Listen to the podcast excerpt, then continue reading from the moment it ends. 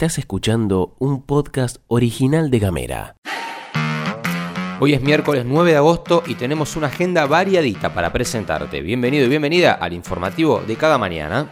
En casa, En Ushuaia. en camino, En Tolwyn. en tu celu, En Río Grande. en 7 En minutos. toda la Argentina. Estas son las noticias para arrancar la jornada. Y arrancamos en Tolwyn porque el municipio de la ciudad del corazón de la isla tomó la decisión de clausurar de manera preventiva la estancia El Relincho, sitio en el cual estaba ubicado el radar de la empresa extranjera Leo Labs. La clausura se originó debido al descubrimiento de serias irregularidades en las instalaciones eléctricas y la conexión de fibra óptica del lugar. Según cuenta el medio Boca de Pozo, la nota de clausura firmada y sellada por la inspectora de obras particulares Cintia Caballero enumera diversas causas que motivaron esta medida. Entre ellos la falta de acceso a las antenas del radar, que están resguardadas por un portón de hierro que permanecía cerrado con cadena y candado. Además, se observaron deficiencias en las conexiones eléctricas que carecían de medición de consumo debido a la ausencia justamente del medidor. Previo a la clausura, recordamos, el intendente de Tolwyn, Daniel Harrington, había celebrado la cancelación definitiva del radar por parte del Ministerio de Defensa de la Nación. Esto en el contexto de una reunión que se llevó adelante con excombatientes de Malvinas.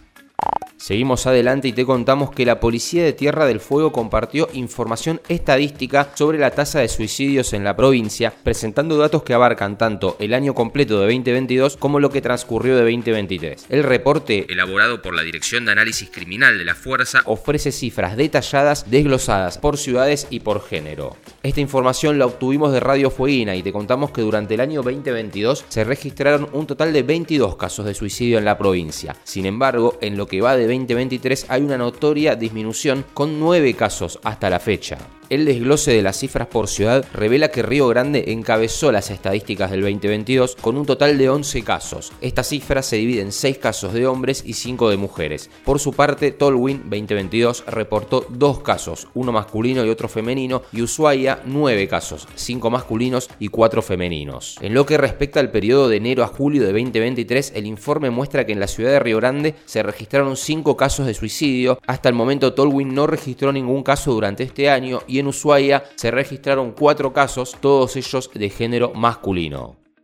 Y nos vamos a Río Grande porque circuló la información de que ante la posibilidad de un riesgo sanitario asociado al varamiento de lobos marinos en la Reserva Costa Atlántica de la ciudad, se tomó la medida preventiva de inhabilitar el acceso y la aproximación al área.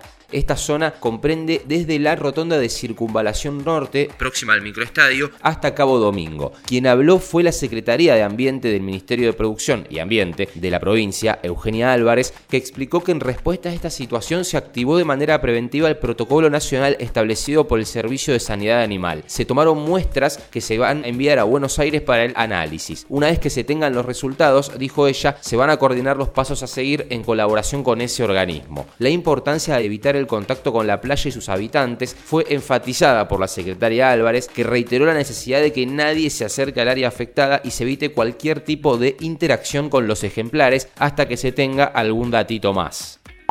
Y nos ponemos nacionales porque en el ámbito judicial se encuentran en pleno desarrollo cinco causas de investigación que arrojan luz sobre una trama que involucra al menos a 137 empresas ficticias y maniobras financieras. Esto lo reveló el periodista Gabriel Morini en ámbito financiero. Las entidades creadas en el periodo que va desde 2021 hasta mediados de 2022 fueron utilizadas en una operación destinada a falsificar importaciones y de manera evasiva y sin ningún tipo de control obtener divisas del Banco Central al tipo de cambio oficial. Después, esas divisas fueron liquidadas a través de canales financieros en dólares en colaboración con agentes de la bolsa. Un aspecto fundamental de esta operación es que en ningún momento se efectuó la entrada de mercadería al país. Se estima que el Banco Central giró más o menos 325 millones de dólares para transferir divisas a estas empresas creadas con el único propósito de llevar a cabo estas maniobras. Las compañías carecían de empleados y de actividad relacionada con el comercio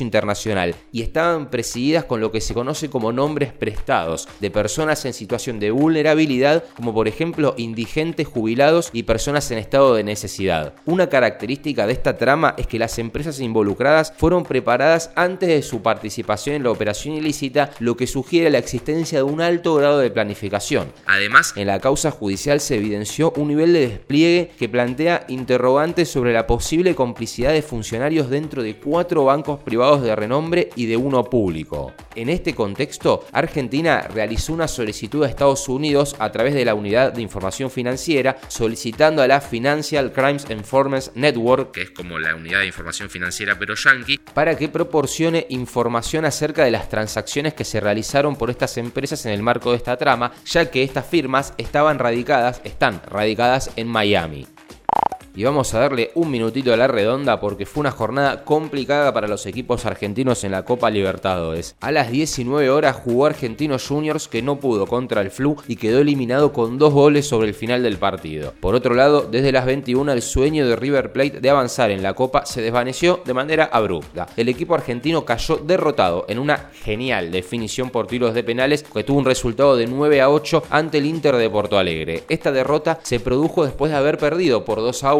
frente al conjunto brasileño en el tiempo reglamentario. A pesar de haber asegurado cómodamente el título de la Liga Profesional Argentina, la verdad es que el rendimiento de River no estuvo a la altura de este encuentro. Sus jugadores destacados, De la Cruz, Fernández, Aliendro, Barco, Solari, entre otros, estuvieron lejos de brillar y el club de Núñez empata la serie gracias a un gol anotado por el defensor Robert Rojas de pelota parada sobre el final. Sin embargo, fue el mismo Rojas quien después falla el penal en la tanda definitiva. Hoy todas las miradas están puestas en Boquita que juega desde las 21 horas frente a Nacional de Montevideo en la Bombonera. La serie entre estos equipos está igualada en cero y la expectativa es muy grande debido al posible debut del número 10, Edinson Cavani, quien podría dar su primer paso en el campo con la camiseta azul y oro. Estás escuchando Gamera. Hablamos distinto.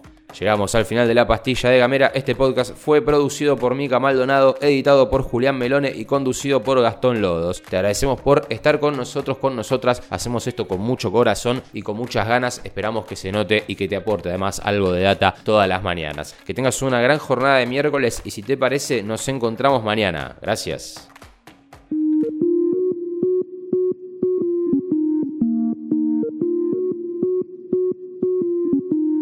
Estás escuchando un podcast original de Gamera.